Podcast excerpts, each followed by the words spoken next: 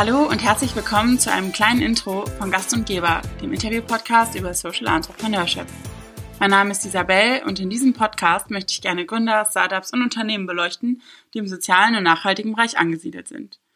Wer steckt dahinter? Was sind das für Personen, die Social Startups gründen und was treibt sie an? Wie viel soziales Unternehmertum braucht die Wirtschaft, um nachhaltig für positive Veränderungen zu sorgen?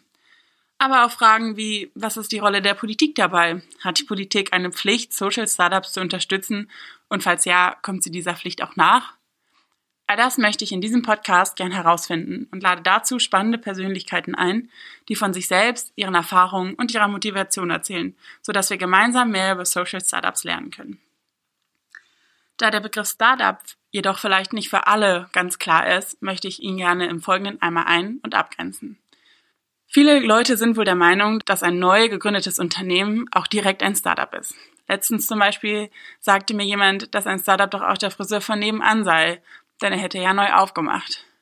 Solche Definitionen sind mir schon öfter über den Weg gelaufen und irgendwie ist es ja auch naheliegend für Leute, die sich weder beruflich noch privat bisher damit auseinandergesetzt haben. Es ist schon richtig, dass sich das Startup in der ersten Phase des Lebenszyklus eines Unternehmens befinden muss.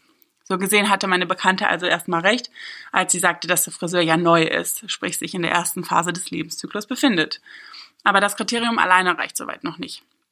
Das Hauptkriterium, um als Startup tituliert zu werden, ist Innovation.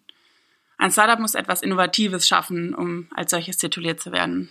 Wer die Literatur aufschlägt, kommt an Schumpeter in Bezug auf Innovation nicht vorbei. Schumpeter zufolge bezieht sich Innovation auf die Etablierung neuer technischer Produkte, Bezugsquellen, Methoden sowie Formen industrieller Organisation. Und hierbei ist der Entrepreneur stets der notwendige Treiber, um das Ganze voranzubringen.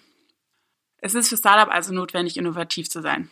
Okay aber auch ein skalierbares Geschäftsmodell, also sprich hohes Wachstumspotenzial, gehört dazu.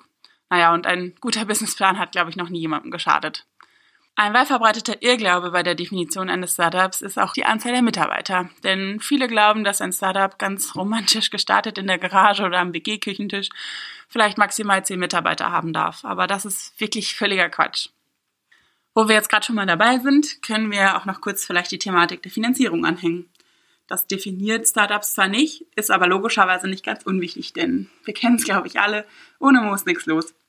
Startups können entweder fremdfinanziert sein und sammeln Risikokapital ein, oder sie sind gebootstrapped, das heißt eigenfinanziert. Gut, jetzt wissen wir also schon mal, was ein Startup ist. Was aber dann ist eigentlich ein Social Startup? Und auch hier gibt es wirklich spannende Fantasien darüber, die teilweise aber gar nicht so richtig sind.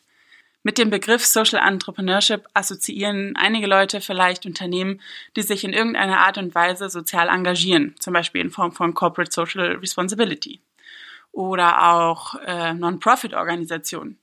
Vielleicht denken auch einige, dass jeder, der sich an sozialen Projekten beteiligt und daran arbeitet, auch automatisch ein Social Entrepreneur ist. Also irgendwie ganz schön wuselig und naja, nichts davon stimmt vielleicht so richtig. Man könnte Social Entrepreneurship als Hybrid bezeichnen.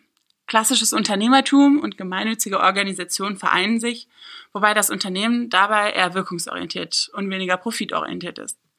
Professor Dr. Günther Vertin, eine deutsche Koryphäe im Bereich Entrepreneurship, schreibt in einer seiner Paper zum Beispiel, dass Social Entrepreneure Pioniere sind. Das heißt, dass sie mit neuen Ansätzen arbeiten und nicht versuchen, dass bestehende Verfahren verbessert werden und man zum Beispiel Best Practice erreicht. Es geht wirklich darum, Neuentwürfe zu Lösungen sozialer Probleme zu schaffen. Das Social Entrepreneurship Netzwerk Deutschland e.V. hat es meiner Meinung nach sehr passend formuliert. Und zwar schreiben sie, dass die Sozialunternehmer und Sozialunternehmerinnen es sich zum Ziel gesetzt haben, den ständig komplexer werdenden Herausforderungen unserer Gesellschaft mit Kreativität und Unternehmergeist zu begegnen. Ich finde, das trifft den Nagel auf den Kopf. Ich hoffe, dass das mögliche Gewusel sich etwas aufgelöst hat und der Begriff etwas klarer geworden ist und würde mich freuen, wenn ihr nun bei der nächsten Folge mit an Bord seid. Ich bin gespannt und hoffe, ihr seid auch. Die Quellen zu diesem kleinen Intro findet ihr in der Podcast-Beschreibung.